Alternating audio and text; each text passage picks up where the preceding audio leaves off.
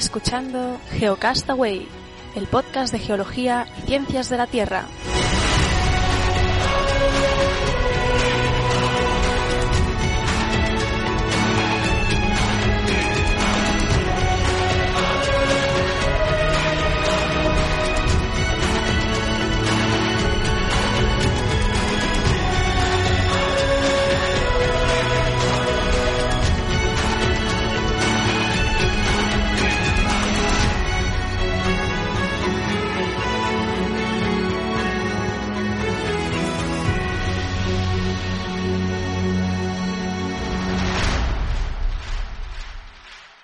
Saludos geonáufragos del mundo, bienvenidos a Geocastaway, el podcast de geología y ciencias de la Tierra, podcast número 76 de octubre, perdón, sí hombre, de septiembre del 2016, primera toma falsa, ¿no?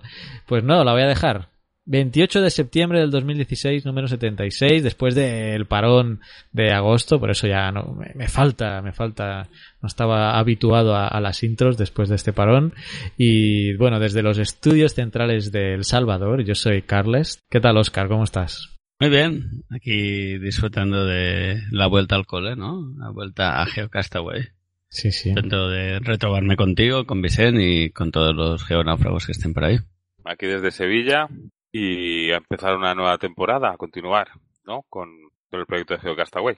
Perfecto, continuamos. De hecho, hace un poco antes de grabar he hecho un Facebook Live en la página de Facebook de GeoCastaway para probar, era el primer Facebook Live. Ahí explicaba un poco cómo va a ir este año. En principio no, sin muchas novedades. El mensual pues va a seguir igual. Vamos a tener las secciones de Naún, de Pedro, de Fernanda y los semanales. Los semanales es lo que va a variar. Vicen y yo pues estamos un poco más atareados. Eh, creo que bastante más Vicen que yo va a estar atareado. Y no vamos a tener esos semanales de actualidad de las noticias. Quizás se cuele alguno de vez en cuando eh, si nos va bien quedar y las circunstancias pues así lo permiten. Pero los semanales que van a continuar, no queremos suprimirlos, queremos generar ese contenido, pues van a estar ahora eh, llevados a cabo por, por nuevos colaboradores, eh, que pues algunos nos falta que confirmen, otros sí tenemos confirmados, y pero bueno, ya lo iréis, ya lo iréis viendo, pero en teoría y en la práctica, eh, esos semanales pues van a seguir con, con nuevos temas, nuevos colaboradores. Yo también decía en el Facebook Live que pues también quiero recuperar el tema de las entrevistas, hacer más entrevistas que pueden pues colocarse ahí en, los semanales, ¿no? Así que básicamente todo va a se seguir igual con esta nueva aportación en los semanales de, de nuevas personas, nuevos geonáufragos que nos van a estar ayudando a seguir pues con este proyecto que si no me descuento lleva siete años, siete años que, que estamos haciendo mes a mes eh, Geocastaway, es verdad, Oscar, que empezamos el 2009, creo recordar, o sea que tela marinera. Esto dura, ¿eh? Sí, está sí. bien, está bien. Eso es buena señal. No nos hemos cansado el uno del otro, ni con Vicente tampoco. O sea que está bien. No, no, y, y los oyentes, nuestros geonáufragos tampoco se han cansado, porque bueno, al fin y al cabo hacemos esto para, para que alguien nos oiga y la comunidad, los geonáufragos, han seguido creciendo año, año con año el planteamiento de esto, como hemos suprimido las noticias de los semanales, pues la idea ahora en las intros sería que cada uno, de ser posible, pues trajera su noticia del mes. Una noticia que le ha llamado la atención en el último mes y traerla aquí a, a, a charlarla brevemente un poco en, en la intro. Eh, yo tengo una, titular es... Eh, no, no quiero decir el titular porque quiero plantearlo de otra manera, pero creo que os va a interesar. Vicente tenía una, me ha dicho, eh, si quieres nos lo comentas, de, de nuestro amigo Elon Musk. Precisamente hoy ha salido una noticia de Elon Musk. Esta noche creo, no, creo que es esta noche, eh, en, eh, ayer por la tarde en, en Guadalajara, México, en el, en el Congreso Internacional de Astronáutica, pues hizo una presentación. por supuesto, como casi cualquier cosa que hace Elon Musk, eh, creo que cuatro horas antes de que, de, de que diera la, empezara su charla, el auditorio estaba lleno. Y bueno, era su plan, su proyecto para los, eh, para, no solo para ir, la, para la misión a ir a Marte, sino para colonizar Marte. Eh, él habla, se ve que ha hablado un poco pues, de su infancia y de sus, ¿no? De Isaac Asimov y tal, eh, pero que dice que la especie humana, tal como se entiende, o se enfrenta a la extinción en nuestro planeta, o empieza a plantearse los viajes interplanetarios. Y él, que es un visionario, pues él eh, apuesta por esta última, ¿no? Y el objetivo es que el, el, el, su objetivo es crear una civilización autosuficiente en Marte. Para lo cual, sus cálculos, los cálculos que, que ha presentado, eh, habla de, de, entre 40 y 100 años y que para que la, sea una civilización autosuficiente en Marte, eh, tendría que tener una población Marte de, de un millón de personas. Este lo tenía por aquí, el coste total. Ahí el coste, el coste. 10, 10 billones, 10 billones de dólares por ahora, es lo que está diciendo. Eh, cosas que tiene en cuenta todo este proyecto. Eh, tendría una nave espacial, luego diremos algunas características de la nave espacial, pero que se podría variar entre, podría transportar entre 100 y 200 personas, pues en función de si lleva un viaje con solo de gente o si lleva también carga. Serían unos cohetes mucho más potentes que el Saturn V de la NASA, que es el actual, que tiene que, que es el, el, actual más potente y, y, serían más potentes, obviamente, tres veces más potentes que los que tienen el Falcon 9, los que utiliza la, la Dragon, ¿no? La, se, es un proyecto que se llama Raptor para el desarrollo de motores y que espera que esté finalizado antes del 2024. ¿No les estalló un cohete hace poco? Sí, han, han, sido teniendo problemas, pero sigue siendo optimista. Entiendo que este hombre, cada, cada explosión o cada fallo, para, lo será capaz de aprovecharlo y convertirlo en un paso adelante, ¿no? Me da esa sensación que, que cada cosa, aparte del dinero que le cueste, eh, porque por ahora, por ahora es una, una, es privado y solamente con crowdfunding, por ahora no hay ningún ente público que haya apostado por esto, o sea que es de, de lo que él sea capaz de generar. Pues cada fracaso que tiene con el con la Dragon o eso sí, es una motivación, man. es una oportunidad de aprender algo nuevo, ¿no? El, el coste estimado por pasajero eh, sería de 200.000 dólares, es decir, unos 160 mil euros, a saber a cuánto sale eso en el 2024. Sí. Solo una cosa es... para aclarar, que has dicho de crowdfunding, pero esto solo es lo de la no, parte no, de Marte. Esto es la parte de Marte, sí. Sí, sí, sí porque la Dragon y todo lo demás está financiado por la NASA. Sí, sí, eso es un convenio que tiene. No, digo que un, una de las expectativas de, de financiación, eh, porque él considera que debía ser un proyecto público-privado y que debía de colaborar, pues que habría lugar también para el, para el crowdfunding. Pero es una de las cosas que dice también en, en, en la presentación. Como decía, los considera que, que el billete valdría eso unos, en torno a unos 200 mil dólares, lo cual dice eh, que, que no es que sea regalado, pero que es asequible, digamos que costaría, se, se, sería algo que se podría uno plantear, ¿no? Eh, la duración del viaje habla de que sería entre 80 y 150 días con, la, con, lo que se piensa hasta ahora, pero que si se desarrolla más, que igual para el 2024 nuevas tecnologías, incluso se podría llegar a reducir a 30 días. Y una de las cosas en las que hace hincapié es que si vas a estar tanto tiempo en una nave, ha de ser divertido y ha de tener un montón, digamos, de, extras para no sé, me lo imagino como un crucero, bueno, como un crucero espacial, como un crucero, no sé, supongo que tendrá un montón de, de actividades. Y aunque él, cuando le han preguntado si va a ser el primer hombre en ir a Marte, él ha dicho que no, porque tiene hijos y quiere verlos crecer, con lo cual él se ha echado ahí un poco para atrás. Le han, le han planteado también los problemas de radiación y de, y de la salud de, de, tanto creo que en el viaje como allí, y dice que lo primero que, que se haría o de las primeras cosas que se harían al llegar a, a, a, Marte sería crear un campo electromagnético artificial que ayudara a, a proteger a los seres humanos que viviesen allí de, la, de, esta radiación. Su proyecto se basa en cuatro puntos. Los cohetes reutilizables, que ya está trabajando con, con la Dragon, el repostaje en órbita en la órbita terrestre, eh, ser capaz de producir combustible en, en, Marte, porque sean unos combustibles, creo que me parece, estoy hablando ahora de, no lo tengo apuntado, de hidrógeno y oxígeno, que son materias que se pueden obtener a, en la superficie de Marte, con lo cual también sería una de las primeras cosas que habría que ponerse eh, en marcha, crear esas eh, esa producción de combustible y el y que el combustible pues aprovecharlo, optimizarlo y rentabilizarlo, ¿no? Mejorar un poco todo eso. y bueno, poco más. La velocidad que se estima con estos potentes eh, motores sería de unos 8.500 kilómetros hora. Eh, por ahora, por ahora, por la legislación de Estados Unidos, eh, solamente eh, se puede tener capital de Estados Unidos, lo cual limita también un poco su desarrollo. Y bueno, eh, por supuesto, habría que tendría No primero quieren una- dejar entrar a los chinos ni a los rusos ahí. a nadie. Pero que él creo que él creo que nació en Ciudad del Cabo y creo que tiene la doble nacionalidad estadounidense canadiense. Y pero Canadá que yo sepa tampoco. Pero bueno, obviamente tendrían eh, misiones previas no tripuladas que estarían planteándose para el 2018-2020, 2018, eh. Estamos en a finales del 2016 y y que para terminar lo que ha dicho es que Marte no es un fin en sí mismo, sino es un paso más. Que su sueño es realizar eh, viajes a otras partes del sistema solar, desde la Luna Europa a Júpiter o eso, realizar más tipos, más viajes a otros sitios. O sea que, lo- Interstellar. así que es eh, ambicioso, pero bueno, está consiguiendo o, tiene el proyecto, falta ver la viabilidad y el éxito que tiene, pero su marca de coches eléctricos, a pesar de los problemas que ha habido este verano de accidentes, un, ha habido un par, eh, está todo eso mejorándose, está con la, con la Falcon 9 y la Dragon pues haciendo el suministro de material para la NASA. Es una, un, por lo menos una persona que ha demostrado que sus proyectos, aunque no están exentos de problemas, van, van saliendo para adelante. A ver, a ver eh, dónde desemboca todo esto, ¿no?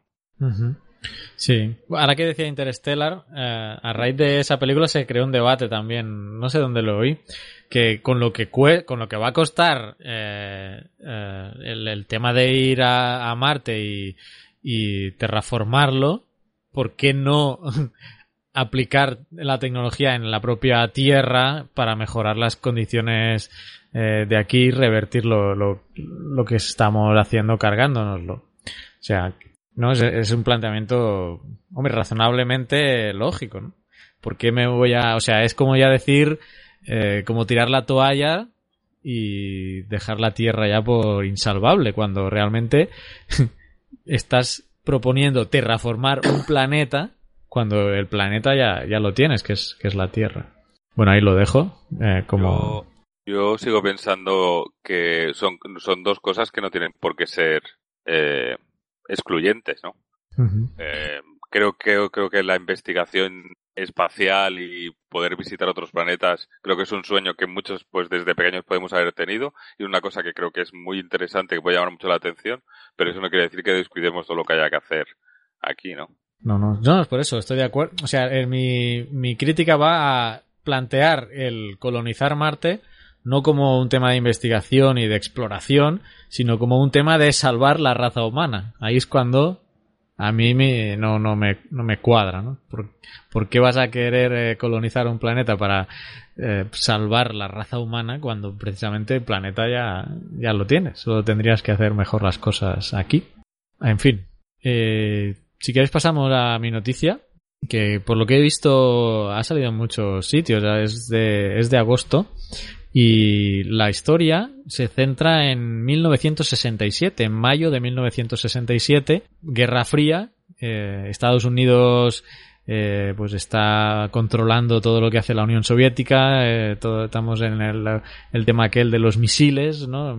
Las armas nucleares, y Estados Unidos tenía y tiene eh, radares de detección antimisiles eh, en tres lugares, al menos en esa época. Tenía, tenía uno en Alaska, otro en Groenlandia y, eh, y el otro no me acuerdo dónde era, pero bueno, en un cierto momento de, de mayo, de finales de mayo del 67, resulta que estos, estas bases que tiene en Groenlandia y en Alaska dejan de funcionar.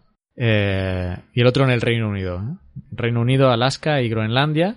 Las de Alaska y Groenlandia dejaron de funcionar.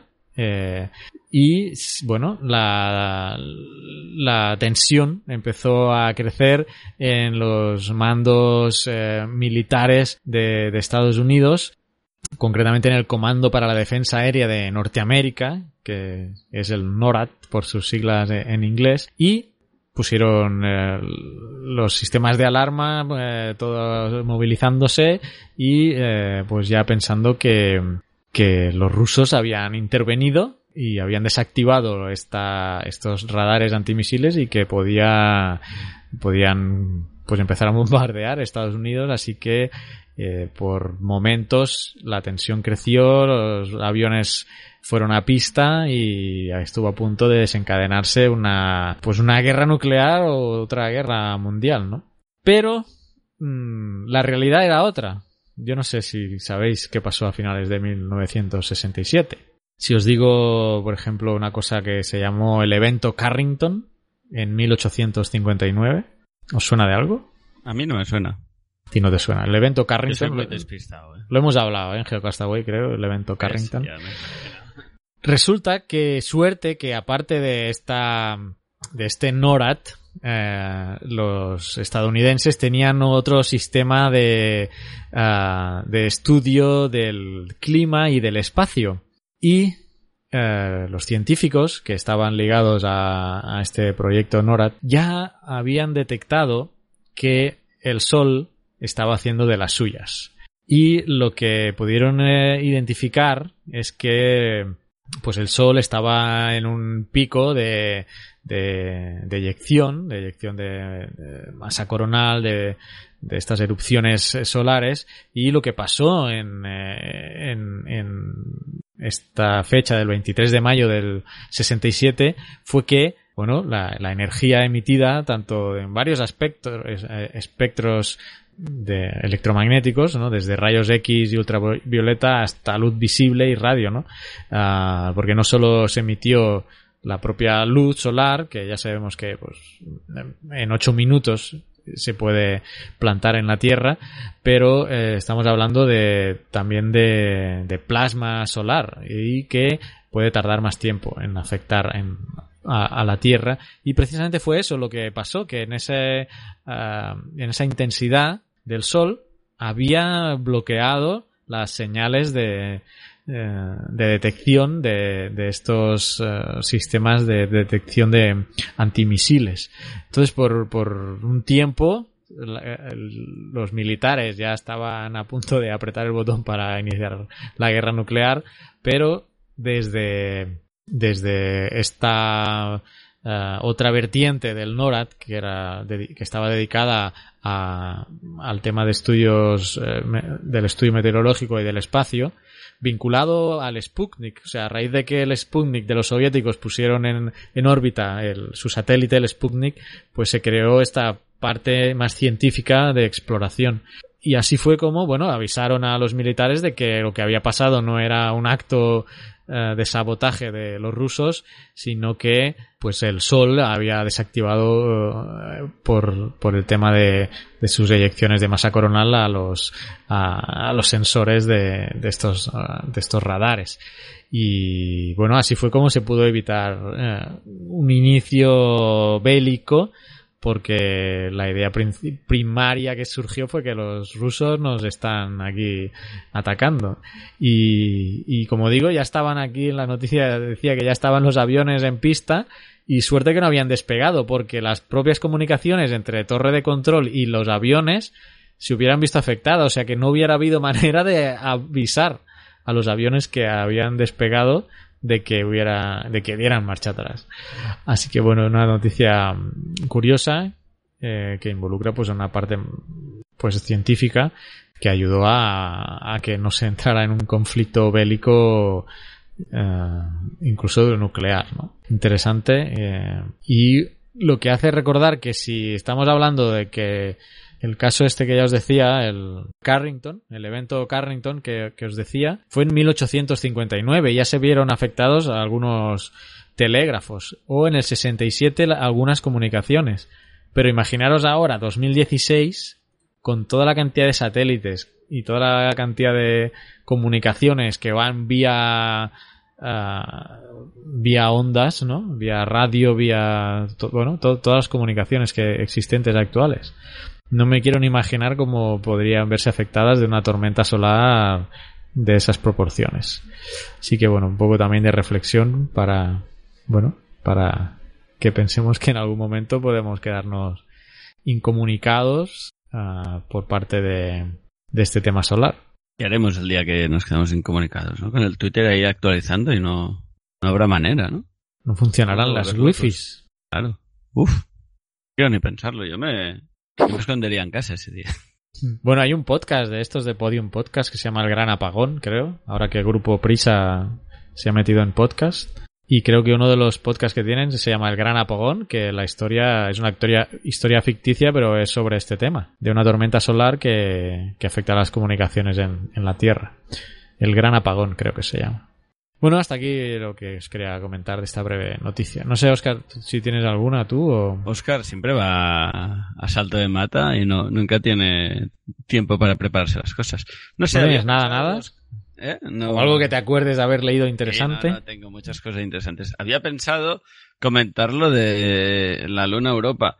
Eh, está todo el tema de los geysers estos de agua y tal, pero como vosotros dos ya habéis hecho dos como muy espaciales, pues está la otra que me venía a la cabeza, que también es un poco de exploración espacial, pero comentar y en Twitter lo hemos comentado, no sé si vosotros lo habéis seguido también, las imágenes que han llegado desde, desde Marte últimamente con afloramientos rocosos, con laminaciones cruzadas, que es una cosa que me ha impactado mucho porque siempre pienso, ostras, cuando las veo digo, "Host- esto es como hacer geología aquí en la Tierra, ¿no? Un día lo hablaba con un colega y me decía, hombre, ¿pero qué te pensabas que había en Marte? Digo, no sé qué me pensaba, pero verlo tan real y ver que tú ves ahí las, las laminaciones cruzadas, pues decir, "Buah, eh, pu- puedo entender cómo se ha formado esto. Bueno, a mí me causaba una alucinación brutal. No sé si vosotros habéis visto las Sí, imágenes. sí, las he visto, he visto las fotos. Sí, sí. Son del Curiosity, ¿no? Deben ser. que sí, deben ser de Curiosity. Eh, y nada, yo esperando a ver si los vuelos a, a Marte son de ida y vuelta. Ah, Y- eso, es- eso es cierto. Sí, se me olvida decirlo, ¿eh? Que la idea es que se pueda volver, ¿eh? A La ver, idea es que pues, se pueda regresar. Sí, sí.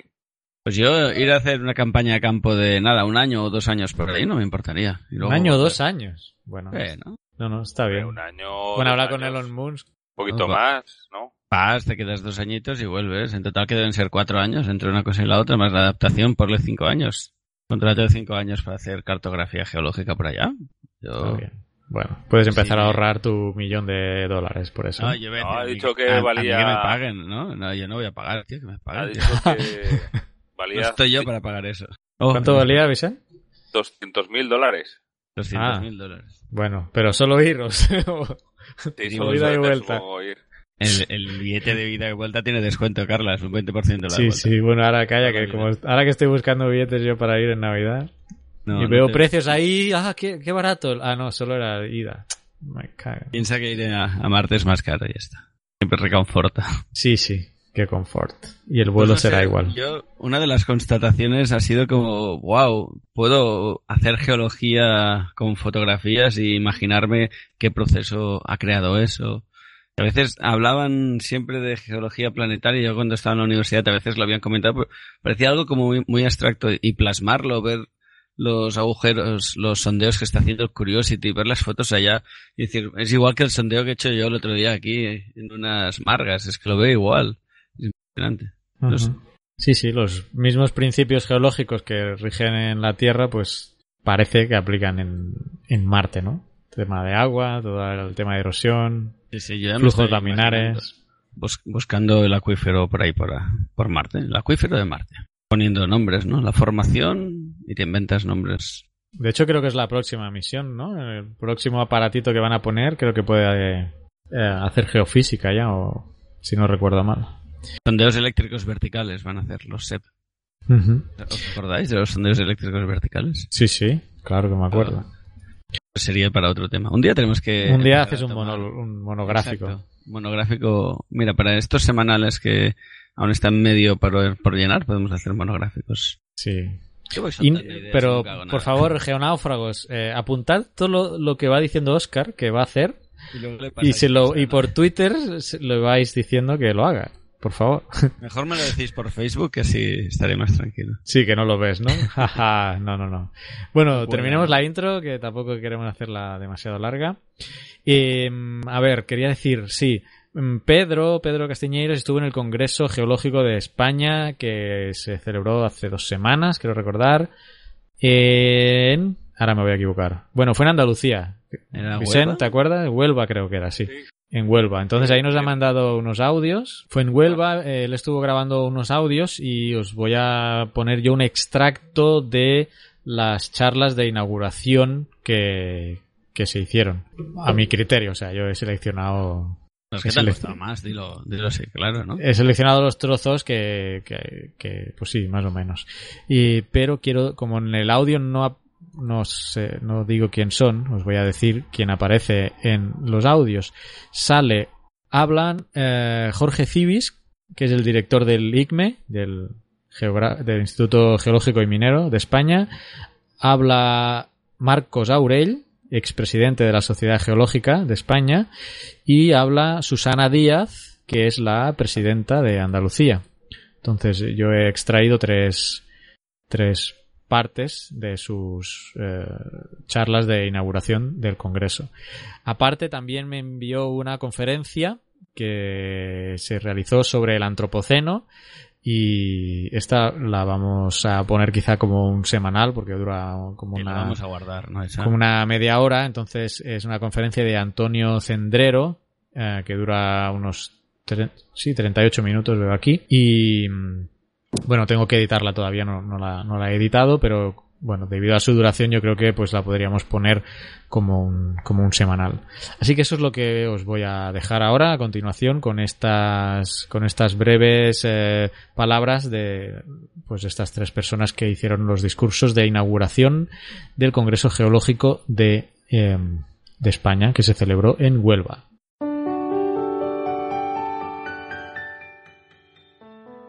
El instituto tiene algo que también ah, justifica que nosotros estemos aquí, o que el instituto haya patrocinado este evento.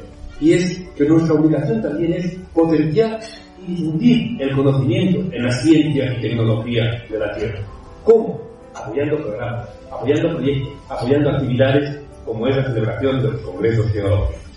Y aquí estamos nosotros porque siempre el instituto ha colaborado en la elaboración o en el desarrollo de los congresos geológicos, no solamente desde el punto de vista científico, con todas las aportaciones del potencial científico que tiene el INE, sino también en el desarrollo desde el punto de vista económico. Y como ha dicho el presidente, muy a pesar de los problemas y serios problemas, no exagero, económicos por los que estamos pasando. La situación actual nos ha perjudicado muchísimo y vamos este año concretamente de susto y disgusto, de salto en salto, cuando menos te lo esperas, salta la liebre, pero siempre nos perjudica.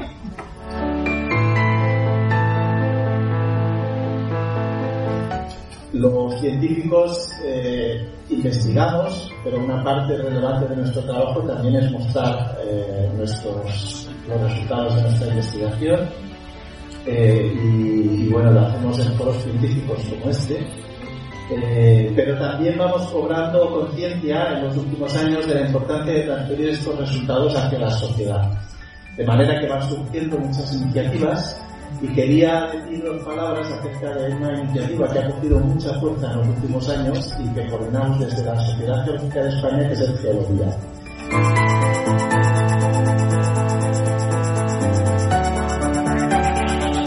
hay un trabajo enorme de la comunidad científica, de las distintas instituciones que han permitido que hoy Andalucía sea consciente del valor del patrimonio eh, natural que tiene y que sea capaz de hacer ver al conjunto de la población que tiene que ser compatible su conservación con un desarrollo sostenible de esas poblaciones que se encuentran enclavadas en, en esos lugares estratégicos.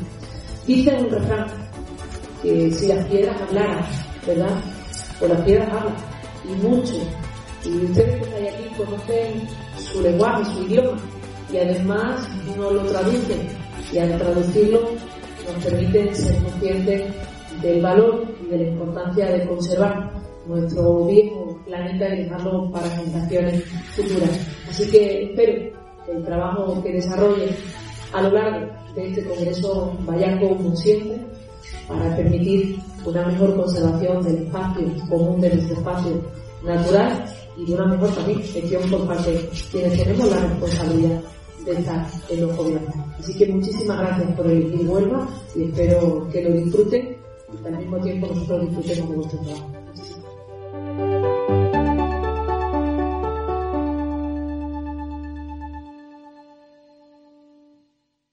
Exploración espacial por Naum Chazarra. Hola a todos. El Curiosity sigue trabajando sin descanso sobre la superficie de Marte, investigando unos interesantes afloramientos rocosos en su camino hacia la base de Aeolis Mons. En lo que llevamos de mes, el Curiosity ha anotado 438 metros, uno de los meses más activos desde que comenzó su misión en el planeta rojo hace más de cuatro años. En total, su cuenta kilómetros marca ya más de 15 kilómetros y medio. El Opportunity también sigue su misión, habiéndose movido unos 200 metros a lo largo del mes de septiembre y superando ya los 43 kilómetros y actualmente se encuentra llegando a una zona conocida como Speed Mount, donde va a estudiar los materiales para encontrar las relaciones con las demás unidades que ha venido estudiando en los últimos meses. Siguiendo con las misiones en Marte, la NASA ha dado finalmente el visto bueno para el lanzamiento de la misión InSight en el año 2018, después del retraso que sufrió por unas fugas en el vacío del sismómetro de la misión uno de los instrumentos principales y con una sensibilidad tan alta que nos va a permitir estudiar el interior de Marte, así como la tasa actual de impacto sobre su superficie, con un detalle sin precedentes. Aunque no es la primera misión que lleve un sismómetro a la superficie del planeta, ya que la Viking 1 y 2 ya lo llevaron, la tecnología de este es mucho más sensible y resolverá los problemas de los sismómetros aterrizados hace ya 40 años en Marte. Antes de marcharnos de Marte, queríamos resaltar el descubrimiento de lagos y arroyos formados por la fusión de los hielos formados mucho más tarde en la historia de Marte, casi mil millones de años después de que acabase la era más cálida y húmeda del planeta, entre hace unos dos y tres mil millones de años, cuando la mayor parte de la atmósfera del planeta se había perdido al espacio y el clima cambiado a unas condiciones más parecidas a las actuales. Usando datación por cráteres de impacto, se han podido datar numerosos lagos y ríos que contendrían un volumen de agua superior al del lago Ontario en América. Estudiando la forma de los valles, se ha podido interpretar que el clima en este momento era frío y que lo más probable es que estos se hayan formado por el deshielo de nieves y que además este tipo de valles están distribuidos a lo largo de todo el planeta, entre los 35 grados y 42 de latitud, tanto norte como sur, lo que indica que fue un fenómeno global y no únicamente asociado a una parte del planeta. Viajando un poco más al interior de nuestro sistema solar, nos encontramos con nuevos e interesantes datos sobre la geología de Mercurio tras el análisis de las imágenes de la misión Messenger. Las imágenes de mayor resolución de Mercurio muestran lo que parecen ser pequeñas fallas inversas que podrían estar formándose como resultado de la contracción del planeta. Estas fallas son visibles en forma de pequeños escarpes, de apenas unos pocos kilómetros y unas decenas de metros de desnivel. De hecho, son tan pequeñas que de no ser recientes, el continuo bombardeo por los meteoritos que caen a la superficie habría borrado estos escarpes por completo lo que indica que Mercurio podría estar contrayéndose todavía hoy, entrando de este modo a formar parte de los cuerpos con una tectónica activa. Y seguimos viajando hacia cuerpos activos. Y es que el telescopio espacial Hubble parece haber descubierto penachos de vapor de agua emanando de Europa, la luna de Júpiter. Aunque no es la primera vez que se observan estas, ya que en el año 2013 también se detectó la presencia de vapor de agua alrededor de Europa, en otras observaciones también del telescopio espacial Hubble, este no fue de una manera inequívoca. De la misma manera, en los datos de la sonda espacial Galileo tampoco se observaron nunca estas, a pesar de los sobrevuelos cercanos sobre Europa. Estas nubes de vapor de agua llegarían a una altura de 200 kilómetros antes de volver a caer sobre la superficie y provendrían presumiblemente del océano que guarda en su interior y que contiene el doble de agua que los océanos terrestres. Estas erupciones de vapor de agua ayudarían a futuras misiones a estudiar la composición del océano interno sin tener que perforar la gruesa capa de hielo. Y hablando de océanos, no nos podemos olvidar de un nuevo estudio que afirma la posible existencia de un océano de hasta 100 kilómetros de profundidad bajo la superficie de Plutón, y cuya composición podría ser similar en salinidad a la del Mar Muerto, lo que lleva a nuevas preguntas como el por qué existe todavía agua líquida tan lejos del Sol y si existe alguna fuente de energía interna que así la mantenga. Por último y para concluir, la Rosetta encontró finalmente al Philae sobre el cometa, perdido sobre su superficie desde noviembre de 2014. Para esto, la Rosetta tuvo que acercarse a unos 2.700 metros de la superficie para poder encontrarlo gracias a las magníficas imágenes de alta resolución que puede tomar esta con la cámara Osiris. Esto es todo, un saludo y hasta pronto.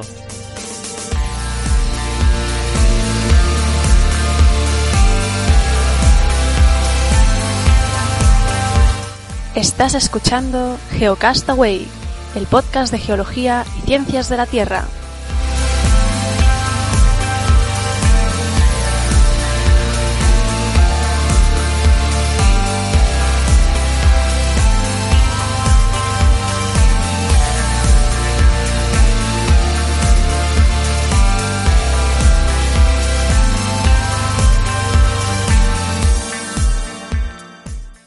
Petrología y Geoquímica por Pedro Castiñeiras. Hola queridos amigos, bienvenidos al calipédico mundo de la petrología y la geoquímica. Después del parón veraniego, volvemos a la carga otra temporada más con renovadas energías. Como ya sabréis los que me seguís por Twitter, a mediados de septiembre se celebró en Huelva el noveno Palito X Congreso Geológico de España que se celebra cada cuatro años. Yo llevaba una presentación, como no, sobre circones detríticos de Pirineos y había participado en dos resúmenes presentados por otros colegas míos. Fueron tres maratonianas jornadas de doce horas con sesiones simultáneas en varias salas, sesión de pósteres y varias conferencias magistrales invitadas. Y en este octogésimo tercer programa os quería transmitir algunas reflexiones sobre una de estas conferencias, que tenía por título El Antropoceno, una nueva época geológica impulsada desde fuera de las ciencias de la Tierra, impartida por el doctor Antonio Cendrero, catedrático de Geodinámica de la Universidad de Cantabria y académico numerario de la Real Academia de Ciencias Exactas, Físicas y Naturales. Como ya sabéis algunos lo que opino yo sobre este tema, preparaos que vienen curvas. Y aún así, la verdad es que iba yo con una actitud tolerante, tal vez esperando una visión crítica por parte de tan ilustre conferenciante. Además, en la primera diapositiva ya mencionaba el posible carácter político del Antropoceno, lo que sin duda alguna debía inclinar la balanza hacia una crítica negativa.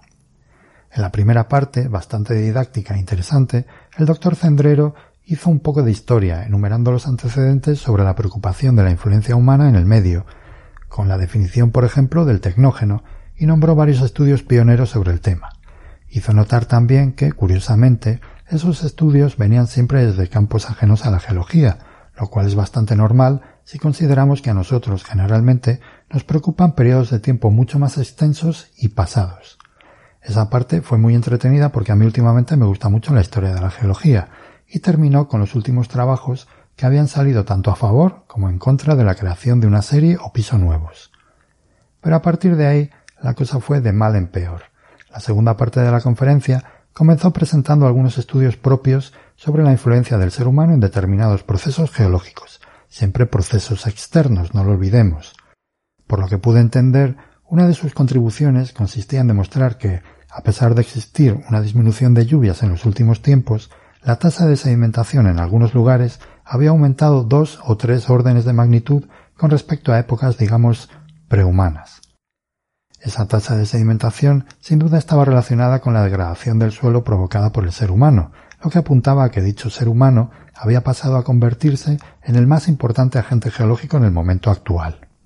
No voy a criticar el hecho de que los datos que nos presentó el doctor Cendrero estuvieran maquillados, como él mismo reconoció, eliminando series de datos que no cuadraban bien con la excusa de un registro pobre.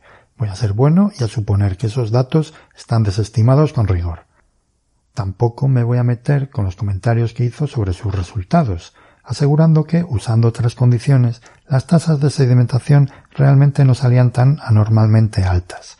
Él sabrá mejor que nadie cómo ha ejecutado sus estudios. Pero hombre, concluir que el ser humano es el agente geológico más importante en el momento actual porque es capaz de influir en un proceso geomorfológico superficial que tampoco está nada claro, pues me parece un salto cuantitativo que no está justificado. Y además ese salto es muy peligroso, como os comentaré más adelante. Así que, como os podéis imaginar, para cuando acabó la conferencia yo tenía un cabreo monumental encima. Y al parecer no era yo el único. En el turno de preguntas, un par de oyentes le hicieron comentarios muy duros sobre lo poco riguroso que estaba resultando el proceso de definición del antropoceno y los problemas que estaba planteando. De hecho, allí nos enteramos todos de algo que os parecerá una tontería, pero que yo creo que es realmente alarmante. ¿Recordáis la famosa noticia que salió en la prensa asegurándonos que en el último Congreso Internacional de Geología celebrado en Sudáfrica a comienzos de septiembre ya se había aprobado el Antropoceno como unidad cronoestratigráfica formal? Pues es mentira. Lo que ocurrió es que el grupo de trabajo del Antropoceno tuvo una reunión donde decidió por fin poner el límite en la década de los 50, utilizando los residuos radiactivos de las pruebas atómicas de aquella época. Pero eso no es nuevo, ya lo llevan defendiendo desde hace un par de años. Para que el antropoceno sea realmente definido como unidad formal, primero tiene que ser aprobado por la Subcomisión de Estratigrafía del Cuaternario, luego por la Comisión Estratigráfica Internacional y finalmente por el Comité Ejecutivo de la IUX.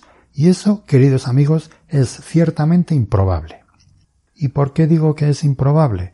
Lo explica muy bien Stanley Finney en un artículo aparecido recientemente en GSA Today. Por ejemplo, el registro sedimentario es mínimo y no está clara su correlación a escala global. O, si se eligen los años 50 del siglo pasado como límite, gran cantidad del cambio antropogénico queda fuera del antropoceno, lo que no tiene mucho sentido. O, el estudio del impacto está basado en la observación directa y no en el registro estratigráfico. Podéis argumentar que estas son cuestiones técnicas que carecen de importancia ante el hecho de que estamos cambiando el planeta. Y esto es justo lo que respondió el doctor Cendrero a las preguntas planteadas. Pero este argumento es muy peligroso. Implica que debemos dejar a un lado el rigor científico para poner de manifiesto la importancia de un proceso que no está claro del todo. Este es un argumento que me recuerda mucho al que usan los que están en contra de las vacunas o de los transgénicos, que el rigor de la ciencia es realmente un obstáculo frente a un problema real que está afectando al ser humano, y que aquí estamos nosotros para llevaros por la senda de la iluminación y la verdad. Es un argumento no ya pseudocientífico y falaz, sino directamente anticientífico. Y además, si consideramos las técnicas de manipulación mediática que han utilizado, vendiendo la noticia de que ya está aprobado todo y que es oficial sin serlo, yo creo que queda claro que nos encontramos frente a un verdadero fraude un fraude que además ataca los fundamentos más básicos de la geología. Analicemos la frase. Uno de los principios filosóficos fundamentales de la geología es el actualismo. El actualismo establece que los procesos que observamos actualmente en la Tierra nos sirven para interpretar el registro geológico y por tanto conocer lo que ocurrió en el pasado. Sin él, la geología no existiría directamente. Vale, pues ahora decid que en el momento actual el ser humano es el agente geológico más importante. De ello se deduce que el actualismo ha dejado de ser válido en todas aquellas épocas en las que no había seres humanos. Amigos, se acabó la geología. Y el problema es que esto no es cierto. Podemos seguir aplicando el actualismo porque en el pasado nos encontramos con momentos donde, por ejemplo, los cambios climáticos han sido bruscos, tan bruscos como el cambio que estamos viviendo ahora, donde la sedimentación se ha disparado de manera puntual o donde el clima ha sido muchísimo más extremo y luego se ha vuelto a suavizar. En definitiva, la geología, la historia geológica de nuestro planeta se empeña en demostrarnos en cada página que pasamos que todos somos contingentes, pero solo él es necesario. A ver si nos va quedando claro este tema. Pero no se vayan todavía, que aún hay más. Este asunto del antropoceno tiene muchísimo tirón mediático y, por su inmediatez, también interesa mucho a los políticos, que podrán presumir de resultados en los cuatro años que dura su mandato. Por tanto, tiene muchas más posibilidades de ser financiado desde las entidades públicas que otros aspectos de la geología menos vendibles. En definitiva, estamos condenando a la geología real al más absoluto ostracismo, si no, tiempo al tiempo. Podría extenderme más sobre el tema, pero creo que por hoy ya me he quedado bastante a gusto. En el siguiente programa, si no surge alguna noticia interesante, os contaré lo que ocurrió en otra de las sesiones del Congreso que fue muy entretenida. Nos seguimos escuchando el mes que viene en el que, dicho sea de paso, seguiremos estando en el Holoceno.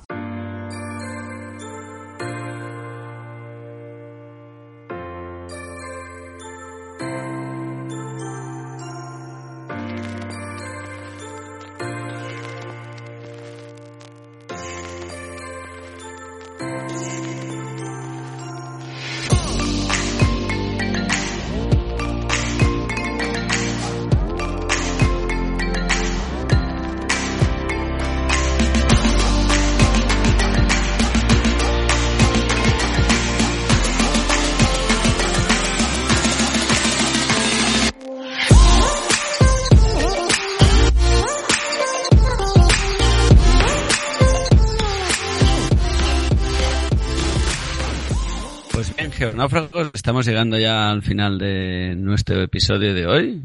como decíamos, ya son muchos episodios. Casi siete años ya. Son siete años, ¿no? Yo. El mes que viene creo que son siete años. Al mes que viene, ¿no? He estado poniendo yo en, en Twitter que hacíamos siete años. Bueno, quizá me he adelantado un poco, pero bueno. ¿Haremos algo o no? ¿Qué? Bueno, no sé, ya veremos. Ya lo veremos. Eh, total, que eh, por ahí ya he estado diciendo que hace siete años que estamos por aquí en las ondas. Y nada, decir que nos encanta que nos comentáis cosas y estamos en la sección de leer los comentarios de la gente. Y empezamos por dos comentarios que tenemos referente a, a un episodio que pusimos de quién se merece ser la madre de la geología. Y tenemos un comentario de Afri Lavado que nos dice que merecido reconocimiento al aporte de las mujeres. Y luego tenemos otro... Es mi madre. Es tu madre, bueno. También es Pero también cuenta, ¿no? ¿no? Yo soy Claro. tu madre. Bueno, yo digo, es mi madre. Claro. Gracias, Cuando mamá. así. Gracias, mamá. J. Tarrés también es familiar tuyo, ¿no, Carlos? No, él no. Vale, pues J. Tarrés nos pregunta en catalán, pero lo intento traducir así rápido. Dice, ¿cuál es vuestro punto de vista perso- sobre el programa 465 de Desde el Sur Explorando el Universo? Pues nos lo apuntamos como... Tú no lo tienes en mente, ¿no? El, pro- el, el programa Desde el 465. sur, es, sí, es un programa de astronomía que estoy buscando, que lo he escuchado, y lo lleva eh, eh, eh, Ricardo Sánchez. Podcast desde el sur, explorando el cosmos. Muy buen podcast de astronomía. Y el podcast 465, ¿verdad? Es el que nos dice Sí, exacto.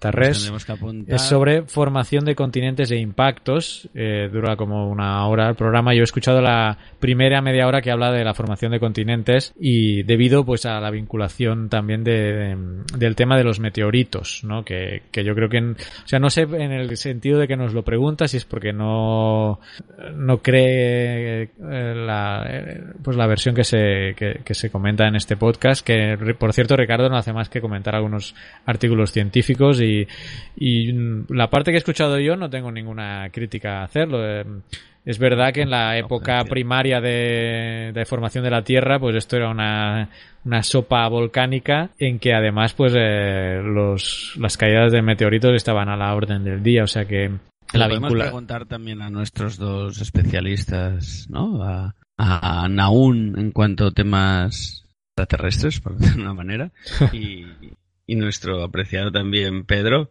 que él sabe muchas cosas de este tipo, de magmatismo, de placas y tal, y a ver si ellos también damos el audio y a ver si quieren opinar sobre eso. De hecho, había una noticia que no la he comentado al- en la intro, pero ah, es una noticia de actualidad que habla de que pues han, han encontrado, bueno, han encontrado, ahí estado eh, casi siempre, pero han podido datar la estructura rocosa más antigua del mundo. Y bueno, fue a, través de una investigación impulsada por la Universidad de Alberta en, Cada- en Canadá y, y han encontrado o han conseguido datar en 4.020 millones de años esta, esta unidad que no sé dónde está. Creo que está en Canadá. Ahora no me acuerdo. Al norte de Yellow Yellowknife. Yellowknife, mira qué bonito nombre. Cuchillo amarillo. Que creo que está en Canadá. Espera, déjame ver la noticia porque estoy aquí eh, improvisando totalmente ahora a raíz de este comentario.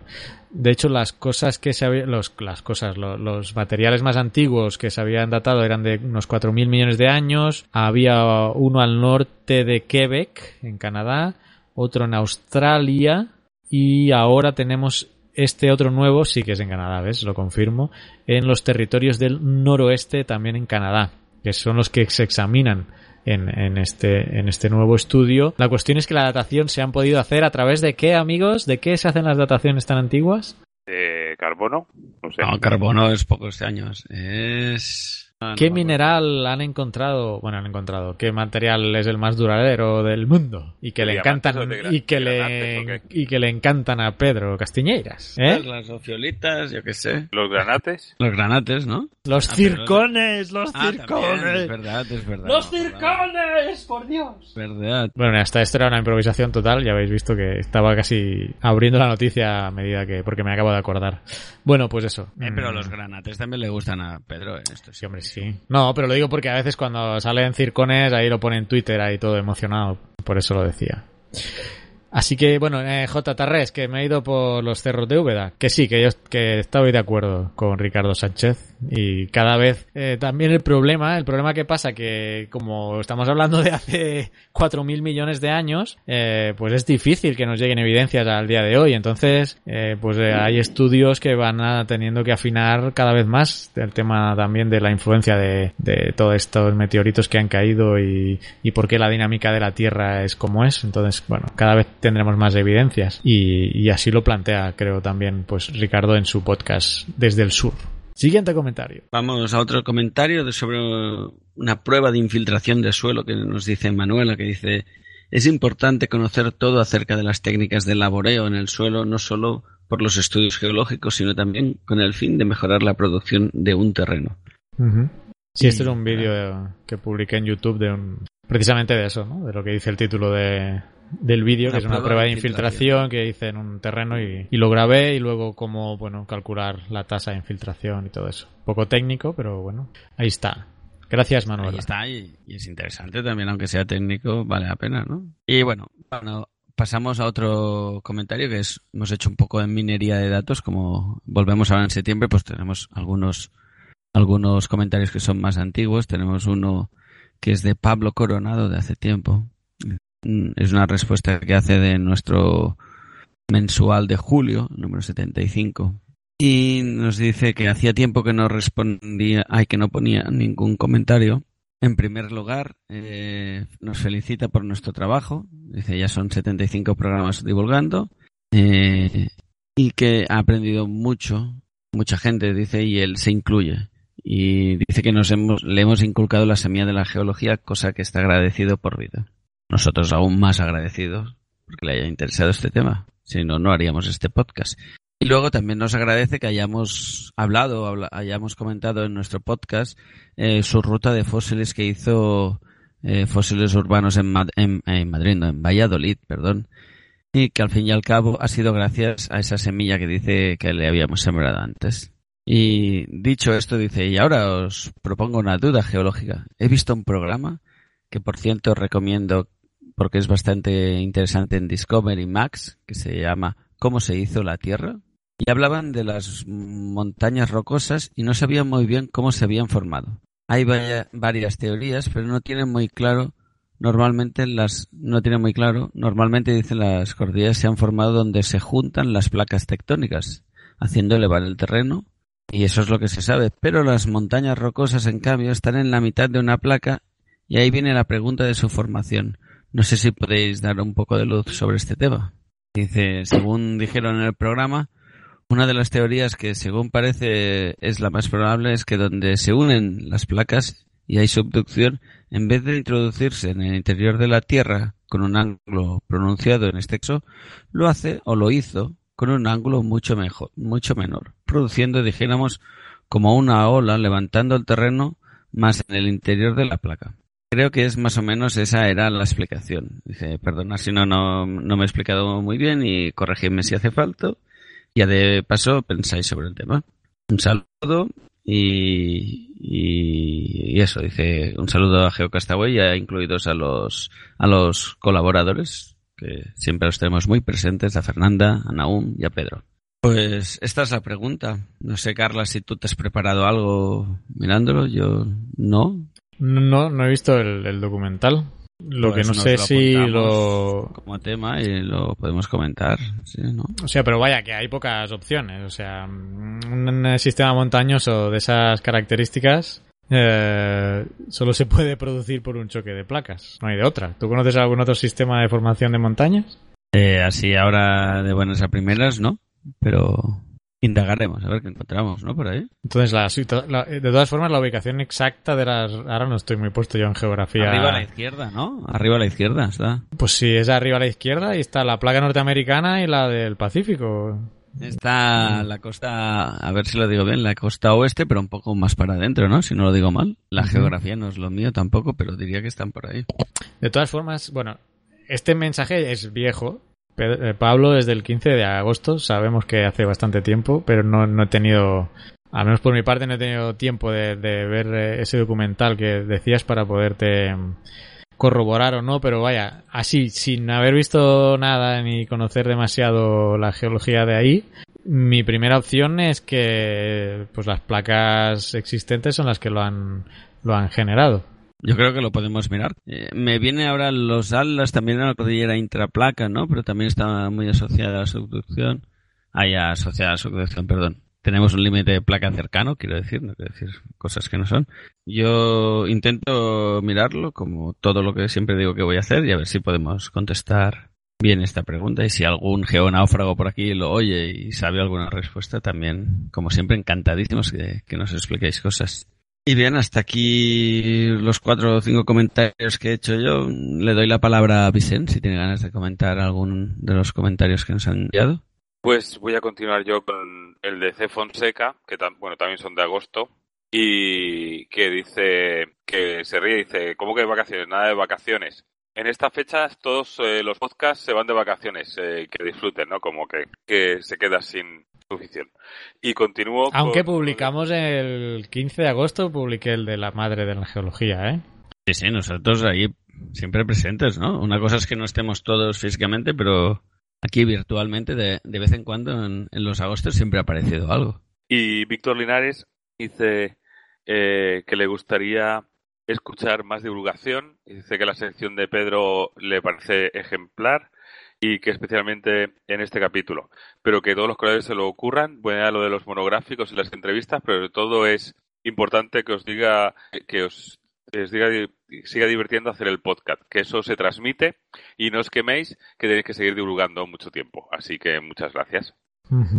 Pues sí, sí, aquí quemarse nadie, ¿no? Lo que vamos, andamos justito de tiempo, eso sí, no sé si es quemarse o no, pero andamos justito de tiempo, pero con ganas de explicar cosas y a ver cómo afrontamos este año, sí, sí. Tope.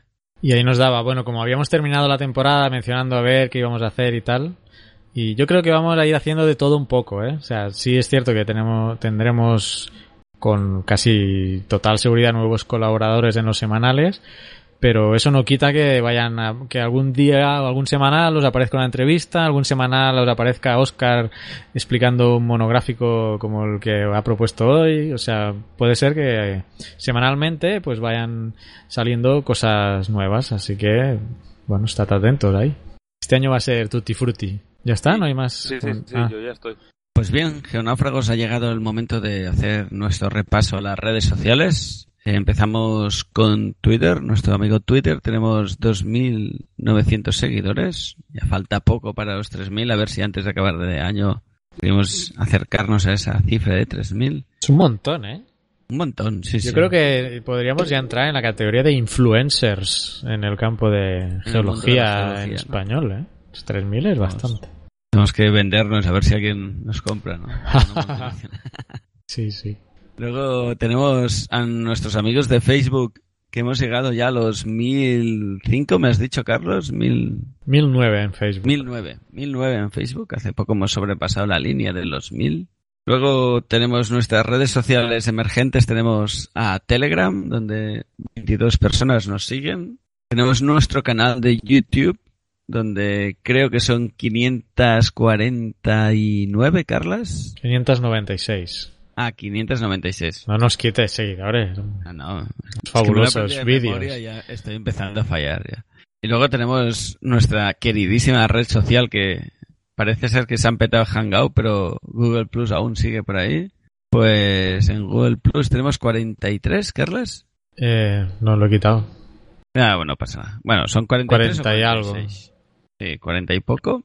Y hasta aquí nuestro un poco complicado repaso de las redes sociales. Hoy que he tenido problemas Pues con mira, te voy a dar una algo que me he fijado. Esto, esto para los que hacen marketing.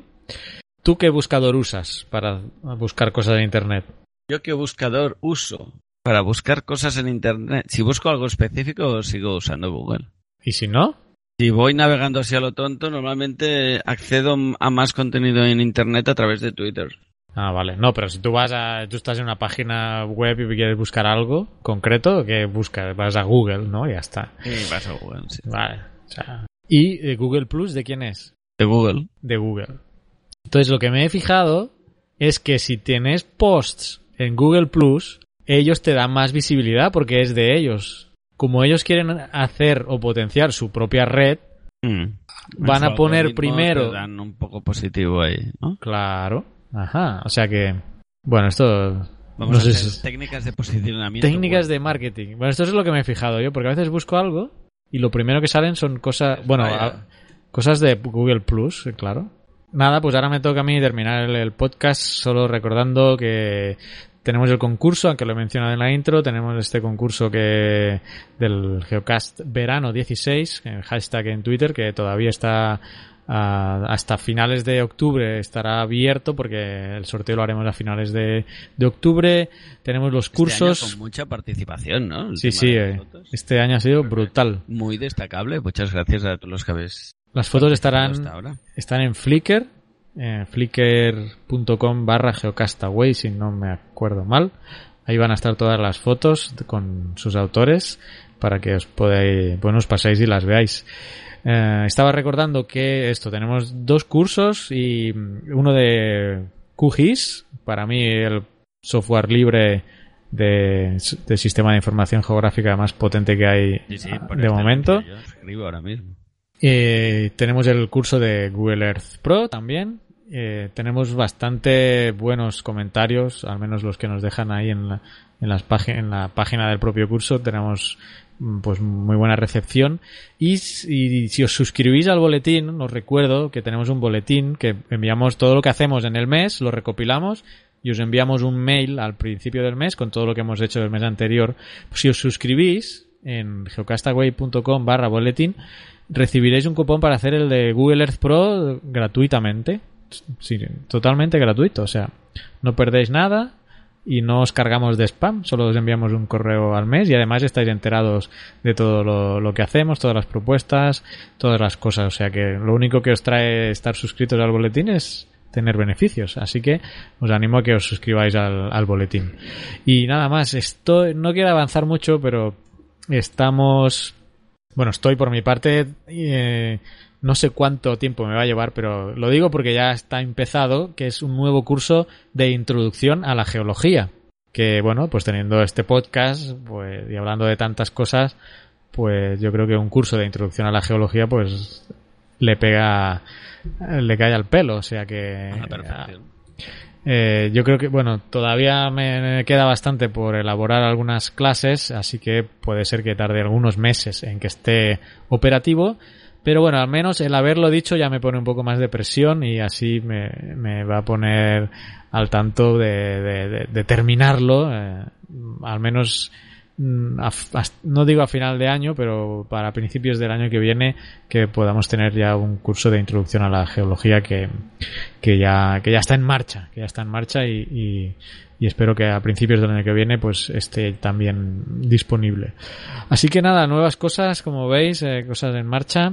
Dejadnos comentarios en nuestras redes sociales. Todo lo encontraréis en geocastaway.com de pues nada, de qué os parece la propuesta que os hacemos de este nuevo eh, de esta nueva temporada que empezamos, cuáles son vuestras expectativas y si tenéis temas que proponernos, pues pues estamos abiertos a, a vuestros eh, vuestros deseos. Así que esperamos vuestros comentarios, que al fin y al cabo es lo que más nos, nos llena, ¿no? Recibir vuestras, vuestros comentarios, vuestro feedback, mm, vuestros mensajes por Twitter, por Facebook, en fin, por todos lados.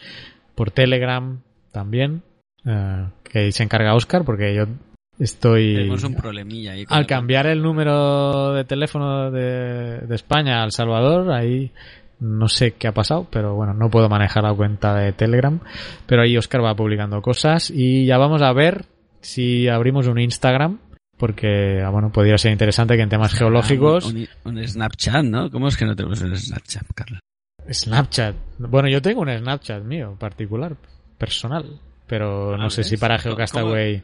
¿Qué? Como- hombre, es que yo estaba preocupado, el el otro día lo comentaba en el trabajo, porque eh, ya se ve que en Estados Unidos ya la mitad de las empresas y tal ya tienen Snapchat, así que nosotros vamos perdiendo. Bueno, pero en España yo creo que Snapchat.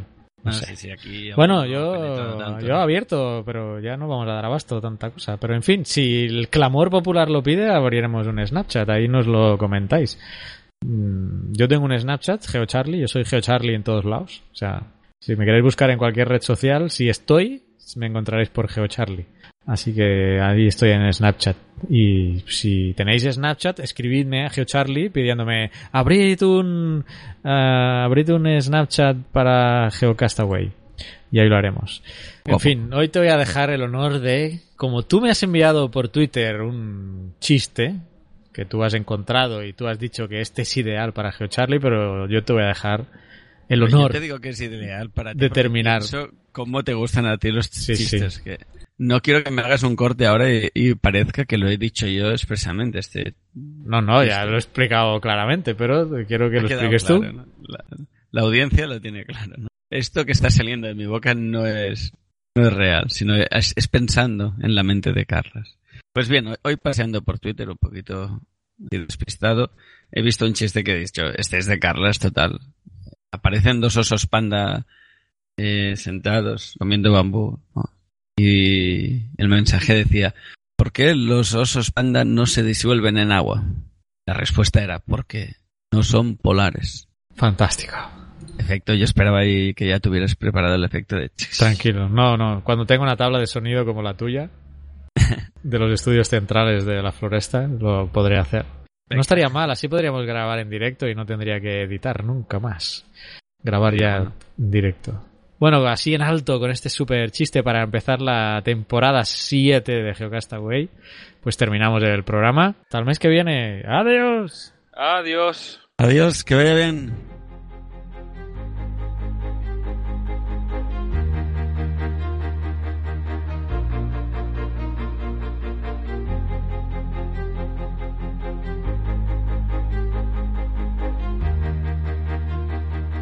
Envíanos tus comentarios, preguntas o sugerencias a geocastaway.gmail.com. Puedes escribirnos en nuestra web geocastaway.com. Búscanos en Facebook y en Twitter. Y escúchanos también a través de iTunes, iBox o Miro.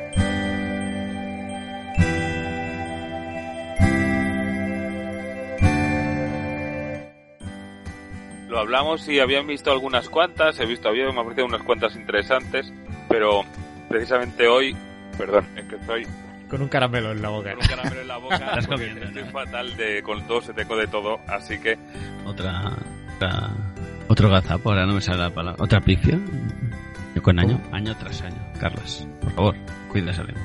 Año tras año, año con año también se dice, ¿no? Ah, esto debe ser mucho de salvadoreño. Yo, año con año no me suena. Vamos a abrir un debate en, en directo. No, no hace falta, no hace falta. Bueno, las intros, eh, Gracias por compartir la información. Eh, agradecer que es un vídeo muy completo. Viene a partir de un vídeo colgado por nosotros en YouTube. Carlas quiere comentar algo también. Se me está cortando tu communication. Ah, Yo creo que hablas bajito y tenés la sensibilidad del micro alta y si no lo pilla se corta. Yo creo que eso es. vaya. Bueno. Pero se me ha cortado al final, ¿no? Al final solo, cuando me preguntabas a mí. Parla més fort. Parlarem més fort. Hola, hola. No està allà ara? Espero que no està allà. No, no, ahora no se corta. Yo creo que es eso. És que com la, la comunicació m'ha fet el tonto, estaba preocupat. Venga, 3, 2, 1...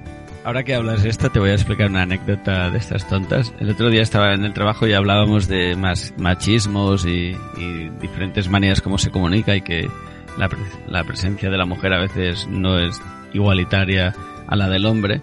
Y, y hablábamos de machismo en Twitter y me dijeron, hombre, la de fotos de tetas que salen. Y, y nunca he visto una foto de tetas en Twitter. Y en plan tonto, ¿eh?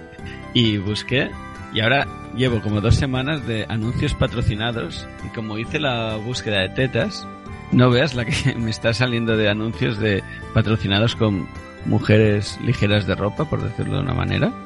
Muchos de ellos japoneses o letras chinas, no sé. Que eh, Google todo lo ve, o sea, es increíble. Twitter en este caso. Bueno, Twitter, sí, pero eh, pero Google- sí, tú- Google. todo lo que haces con el teléfono queda registrado en algún lado. Todas las búsquedas es increíble. Se nos tienen fichados ya. Sí, pero a veces la- los algoritmos estos de publicidad a veces fallan mucho porque yo he hecho una, una búsqueda eh, respecto a un tema de machismo y, y fui a buscar cómo se presentaba esto en Twitter y ahora a raíz de una búsqueda tonta me están enviando una información que a mí me interesa cero, ¿no? Pero, sí. Pero no sé, a la desde aquí no sé. le digo que mejore un poquito el tema, que no, no lo acaba de hacer bien, pero bueno.